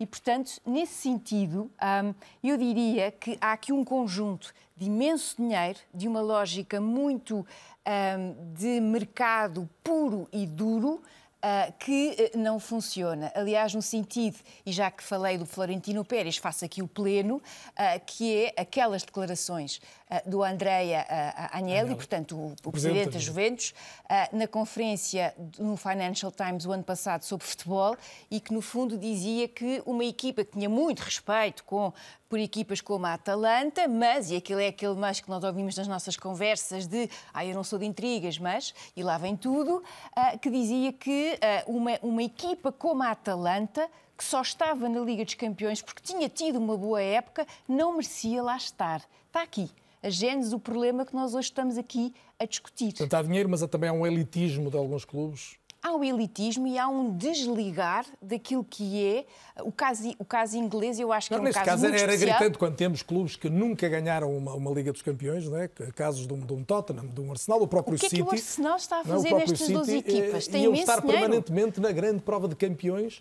onde não estaria, por exemplo, o Ajax, que tem várias, várias Ligas dos Campeões. Exatamente, e te- e tem essa herança, tem esse peso, tem essa história. Um clube que se conseguiu, aliás, reinventar Várias depois de uma vezes. época extraordinária e de jogadores lendários como Cruyff e que depois teve ali uma fase muito má e que se reinventou. E é essa reinvenção que faz parte da própria magia do próprio futebol. É um pouco a criatividade que falava o José Boto, provavelmente. também. Exatamente, exatamente. A criatividade, o ter menos e, e- e, como os nossos poetas bem dizem, aguçar o engenho, ter a capacidade de pensar a médio e a longo prazo. Ah, e isso, sem dúvida, que aqui, neste, neste modelo, neste pacote, não está presente. Ainda assim, o caso inglês é um caso muito especial e nós nunca nos podemos esquecer que foi ali, naquele território, que nasceu o futebol moderno, que depois exportou para o mundo. Todos estes nomes em inglês, não é? O Boca Juniors, o, ah, a própria- o Milan, quer dizer, há, há- aqui um envolvimento destas sociedades, como o Marco dizia. Quando as equipas do Norte, do Liverpool e de Man vão jogar a Londres, é para ganhar e para arrasar, a rivalidade está lá. Isso é um elemento que estas pessoas que vivem num mundo ah, apenas de cifrões, que não, veem o clube como um investimento, não o veem com essa relação de identidade. Eu não estou a dizer que tenha que ser toda de um lado ou do outro. Tem que haver aqui um equilíbrio entre os dois mundos.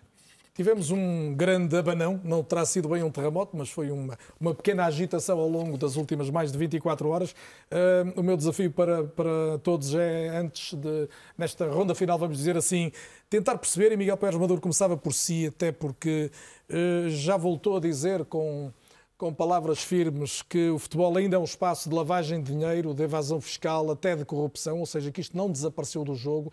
E a pergunta, a pergunta que eu lançava era esta: o que é que não vai ser igual depois destes dois dias que vivemos, mesmo admitindo que o projeto Superliga possa ter morrido esta noite? Eu acho que ainda é cedo para nós fazermos uma avaliação completa das consequências. Hum, Eu acho que há um aspecto que resulta muito claro e que tem a, tem a ver com algo que estavam a mencionar antes, que é isto torna claro que, sendo a, a- a- dimensão de negócio aquela que é determinante hoje em dia no futebol, o futebol tem algo de único, que é aquilo que é o valor económico desse negócio depende, depende muito de uma dimensão emocional, de uma dimensão ah, ah, de paixão.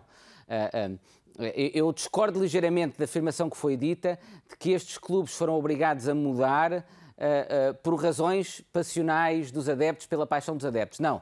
Eles mudaram por razões económicas, mas porque a paixão dos adeptos lhes demonstrou que isto não ia ser economicamente vantajoso, não é? Ah, Quando a, Superliga foi anunciado, a maior parte destes clubes tiveram, que estão, os que estão em bolsa, tiveram valorizações bolsistas. Quando se começou a conhecer a oposição dos adeptos, incluindo dos próprios clubes, eh, eh, eles começaram a desvalorizar. O, o Manchester United hoje perdeu mais de mais, mais 10% em bolsa. E foi isso que, no fundo, acabou por os levar e os conduzir a ter de abdicar disto, eh, eh, di- disto mesmo. Eh, E, portanto, uma primeira conclusão que nós temos é até que ponto é que nós vamos conseguir mobilizar essa paixão dos adeptos no sentido de conduzir a reformas que são necessárias no, no- no- no futebol. A UEFA e a FIFA, mas sobretudo a UEFA, sai mais responsabilizada destes dias. Eh, Eu acho que eh, eu gostaria que fosse essa a conclusão.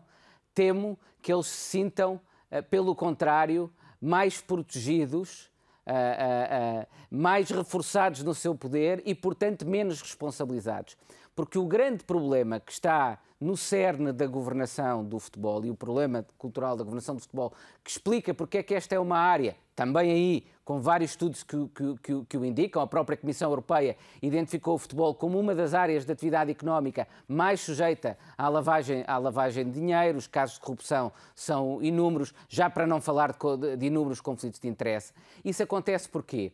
Porque é uma área com imenso valor económico, de acordo com um estudo da própria Comissão Europeia, a atividade económica relacionada com o futebol corresponde a 3,7% do PIB da União Europeia, mais do dobro do, do- do impacto no PIB da agricultura, para terem uma ideia da dimensão que isto significa, mas é uma área que está basicamente sujeita a um regime privado de regulação por parte destas organizações, que, por sua vez, não estão sujeitas a qualquer mecanismo de verdadeiro escrutínio público, supervisão pública, que garantem que garanta que cumprem com princípios mínimos de boa governação princípios éticos, princípios de separação de poderes, princípios que garantem que os seus órgãos independentes veem as suas, são verdadeiramente independentes e veem as suas decisões respeitadas de forma a que as regras sejam iguais para todos e não dependam do peso económico dos, do, do, dos clubes ou do peso político dentro do futebol das, das pessoas em causa, é isso que nós temos de dar um passo em frente. Eu espero que a capacidade que houve de mobilização da sociedade e, em particular, da política, seja utilizada para trazer alguma governação. Eu, não, eu não, não, defendo que o futebol deva passar a ser governado por entidades públicas, longe de mim isso. O que eu acho é que ele não pode ser governado sem o mínimo escrutínio público, sem a mínima supervisão pública, sem a mínima regulação pública, e infelizmente é o que tem acontecido. José Boto, temos olhado aqui para os clubes, designadamente para estes rebeldes, como, eh, no fundo, a parte mais criticável do que foi este processo dos últimos dias, mas também, se calhar, as, organizações internacionais, a UEFA e a FIFA, hum, vale a pena que percebam que os clubes são quem assume no essencial, e tu lideras desportivamente um, um, clube que investe muito dinheiro no futebol, assumem no essencial o risco, ou seja, as instituições beneficiam, financeiramente em grande parte também, mas quem arrisca, desde logo com, com os compromissos contratuais, são os clubes. É verdade, e, é, e, e, e essa, tem sido, essa tem sido a luta do, dos clubes nestes anos. Uh, e, e eu também temo que a UEFA saia mais, eh, mais forte, mais responsabilizada desta situação toda. E, e, e, os clubes percam algum peso naquilo que é a negociação com a UEFA. Mas, por outro lado, este, este, isto que se passou nestes últimos dois dias também deve demonstrar àqueles que são os donos do, dos clubes, principalmente aqueles que que vêm do outro lado do Atlântico, onde o futebol uh, não é um desporto tão entendido, que este fenómeno só funciona com a paixão dos adeptos. Porque o futebol, até a nível de entretenimento, para quem não tem paixão, perde para muita outra coisa, até para muitos outros desportos. Há menos golos, e... desde logo, há menos pontos, não é? Exatamente, é mais tempo. Uh, e, e, se não houver esta paixão, este fator paixão que é decisivo também para o negócio de futebol, e eles têm que perceber isso, e eu acho que perceberam, acho que, que perceberam isso, uh, e se calhar vão deixar de investir estes, e ponto, vamos passar a ter se calhar clubes mais, mais tradicionais, porque eles perceberam que, que o, o, a grande força do futebol é a sua paixão e, e, não um entretenimento que se pode vender eh, como se vende, por exemplo, a NBA ou a NFL ou uma coisa assim, porque, porque é um desporto muito diferente que vive mesmo muito do lado emotivo. António Tadeia, o que é que pode não ficar como dantes? Olha, eu acho que não. Um... Ou se quiseres, se o fracasso anunciado agora Sim, desta Superliga é significa que tudo vai ficar como dantes. Acho que o fracasso é inevitável e acho que as coisas vão voltar a entrar nos carris e os carris, infelizmente, não nos levam no sentido uh, muito favorável. Porque vamos continuar a ter a UEFA uh, a adotar soluções de compromisso que vão ser sempre no mesmo sentido também, que é satisfazer um bocadinho mais os grandes clubes e os grandes países, sacrificar uh, se calhar um bocadinho mais outra vez, que já foi isso que aconteceu na reforma Platini, os, uh, os clubes e os países de classe média, nos quais nós nos incluímos, e a Ucrânia e o Shakhtar também, uh, ah, um, para dar um bocadinho aquela ilusão de que há aqui um caminho para o campeão da Polónia e o campeão da Hungria poderem chegar à Liga dos Mas Campeões. Mas não é, não é necessário que a pergunta pode já vir um pouco extemporaneamente, estamos a chegar ao fim, mas não é necessário que haja a ilusão de que o campeão de um país claro que o seu campeonato, e sobretudo, mesmo tenha que passar várias pré-eliminatórias, e sobretudo é necessário que, pelo se, menos que sejam dadas condições para chegar lá e poder competir. Que é isso que neste momento não acontece, precisamente por momento, causa de toda a desigualdade na distribuição pode da competir, receita. O campeão da... Pode, e eu acho e era bom Chipre, que pudesse haver mais a competir. competir. A questão é essa, não é? A questão é que neste momento o compromisso já nos levou até, este, até esta situação em que temos uh, quatro clubes de Itália, quatro clubes de Inglaterra, quatro de Espanha, e depois há a possibilidade de uma vez em cada 10 anos aparecer o Ferencváros uh, e uma vez em cada 10 anos aparecer o Bruges. Um, e, e isto, ao fim e ao cabo, depois esses clubes vão lá Uh, só servem mesmo para, para, é para mostrar as visitas, não é? Estão a ver, temos aqui o, o, este serviço de mesa que só, só mas aparece mesmo. pode para... ser histórico na vida desse clube, mas isso levava Pode, claro que sim, mas isso... aquilo, o caminho teria, teria Todos que nós ser que outro. somos apaixonados pelo futebol teria nos lembramos aquele ano em que o certo. Borussia de Mönchengladbach foi à final. Mas, ó, Carlos, da, eu não estou a defender que eles não vão lá. Eu estou a defender é que têm que ir mais vezes. E para isso é preciso cortar nos clubes dos grandes países. Não é continuar a cortar nos clubes dos países de classe média, que foi isso que fez a reforma Platini, e o Platini apareceu aqui como sendo o defensor dos pobres, era quase o Robin Hood da, da, da, da, da Liga dos Campeões. E no fim, aquilo que ele fez foi roubou aos remediados para dar aos pobres um bocadinho. Mas os ricos ficaram mais ricos ainda. Verdadeiramente, Raquel, e, e o esforço até da Federação Portuguesa de Futebol que tem uma voz importante na UEFA, tem sido tentar preservar um pouco estes clubes de média dimensão, a começar, obviamente, pelos, pelos portugueses. Eh, parece-lhe que isso está salvaguardado por uns anos a partir do fracasso de hoje. A marca já escreve eh, Superliga ferida de morte nesta altura. Hum, sim, sendo a marca um jornal mais associado ao Real Madrid, portanto, pode ser que de facto a coisa vá lá. Um, Carlos, gostava muito de terminar este nosso programa, que gostei imenso, uh, de uma nota mais positiva. Continuo a ter sérias dúvidas que essa possibilidade seja de facto uh, reforçada.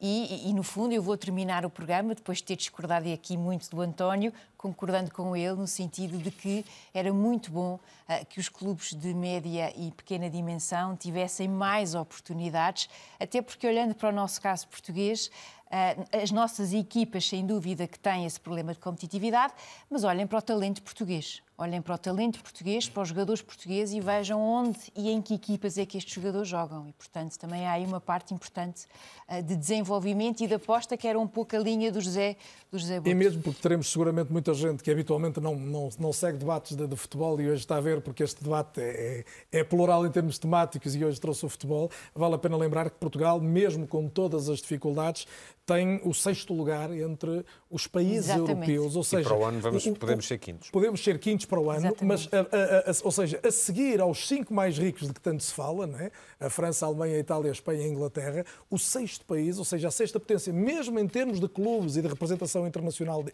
dos clubes, não estamos a falar do Cristiano Ronaldo, já sim, do, sim, sim, do João Félix, do Rui Patrício, estamos a falar de, de clubes, é, é o sexto da Europa. Isto, isto é um património que é preciso preservar é um património que é preciso preservar. O futebol está uh, na identidade e na nossa forma, uh, enquanto portugueses, nos relacionarmos connosco próprios e com o mundo. Portanto, nesse sentido, são boas notícias. Era bom se tivéssemos mais recursos para podermos justamente passar uh, desse lugar e saltar e ter o sonho de saltar um bocadinho acima. Marcos Silva, esta é uma boa pergunta para ti para terminarmos. Como é que um clube grande português pode competir com uns grandes da Europa e chegar mais vezes aos quartos de final, eventualmente uma meia-final da Liga dos Campeões, uh, uh, sem ser apenas pela criatividade que falava o Zé Bota há pouco? Temos, e acho que este ano tivemos um exemplo bem claro com o Futebol Clube do Porto. Infelizmente, como disse o António, não, não acontece tão regular como nós pretendíamos e como, sinceramente, a competência um, eh, com que se trabalha em Portugal uh, assim o merecia. Mas eu acredito que nós temos de tornar o nosso campeonato mais competitivo, primeiramente, e espero que, que fazendo com que os clubes, uh, pelo menos poder, tenham mais capacidade e terem melhores jogadores, um, faça com que os clubes grandes também consigam ter jogos mais competitivos semanalmente. E que valorizem o espetáculo também já agora, a começar nos dirigentes que muitas vezes só pensam em ganhar Sim, ou perder. o nosso futebol terá que melhorar em todos esses aspectos e ser uma conversa que, que teríamos de estar aqui a noite toda, porque este é o primeiro passo, porque se conseguimos não em tantos anos como pretendíamos, mas conseguimos. O Futebol Porto conseguiu. Falámos há pouco do Benfica, do, do Rio Vitória também há poucos anos. Se conseguiu, é porque nós temos essa competência e está mais provado o, o, o que todos os, quer jogadores, quer treinadores fazem, não só internamente, mas também, também no, no estrangeiro. Isso para mim parece-me claro, mas teremos de tornar o nosso campeonato muito mais competitivo. Deixa-me só aqui dizer duas, duas coisas que eu acho que são muito importantes. Um, uma, uma, que já falámos, mas a outra que é, até para acabar de uma forma um pouco mais positiva, que tem a ver com, com a paixão que falava o Zé Bota há pouco, E eu tive, desde que fui trabalhar para o estrangeiro, tive a oportunidade de trabalhar com, com várias nacionalidades como donos de clubes, um mais carismático, claramente, Marinakis no, no Olympiacos, mas depois na Premier League tive com, com um, um egípcio, um italiano e um iraniano há pouco tempo. E conversas que nós temos com donos de, de clubes, que muitos deles, alguns são do futebol, caso de Marinakis e casos de, de Gino Pozzo também, mas outros que têm uma paixão enorme pelo futebol e depois acabam por ter a capacidade de adquirir clubes. Conversas que temos sobre futebol que realmente eles querem muito aprender e, e querem muito conhecer o, o, fenómeno, mas muitos deles não têm aquela paixão. Um, e puxar aqui um pouco, um pouco atrás o que eu li hoje ou ontem sobre um dos donos americanos ou alguém que está ligado a um clube, não sei se será neste caso ao Manchester United, que dizia que, que teve, está há dois anos para aprender o que é um offside e que neste momento ainda tem dificuldades em perceber quando é que o jogador está offside ou não. Isto tem muito a ver com tudo isto que aconteceu nestas últimas horas. Eles realmente foram porque gostam do futebol, foram por, pelo negócio também, mas falta-lhes algo que, que eles estão a aprender a ter, que é esta paixão pelo jogo, esta paixão que os adeptos têm de uma forma desmarada muitas vezes e que faz com que com que estas decisões um bocado abruptas que, que, se tomam depois têm que fazer marcha atrás. E se calhar, em boa medida, por causa disso, a própria Superliga parece offside nesta altura. Marco Silva, Raquel Vaz Pinto, António Tadeia, Miguel Paiás Maduro, José Boto, estiveram também connosco o secretário de Estado João Paulo Rebelo e o eh, advogado Alexandre Mestre. Foi um gosto tê-los todos esta noite na RTP. Este programa vai ficar disponível em RTP Play já amanhã, também em podcast, nas plataformas mais habituais, além de destaques no Instagram e no Twitter. Eu não é, volta a ser. De hoje, oito dias. Boa noite. Até lá.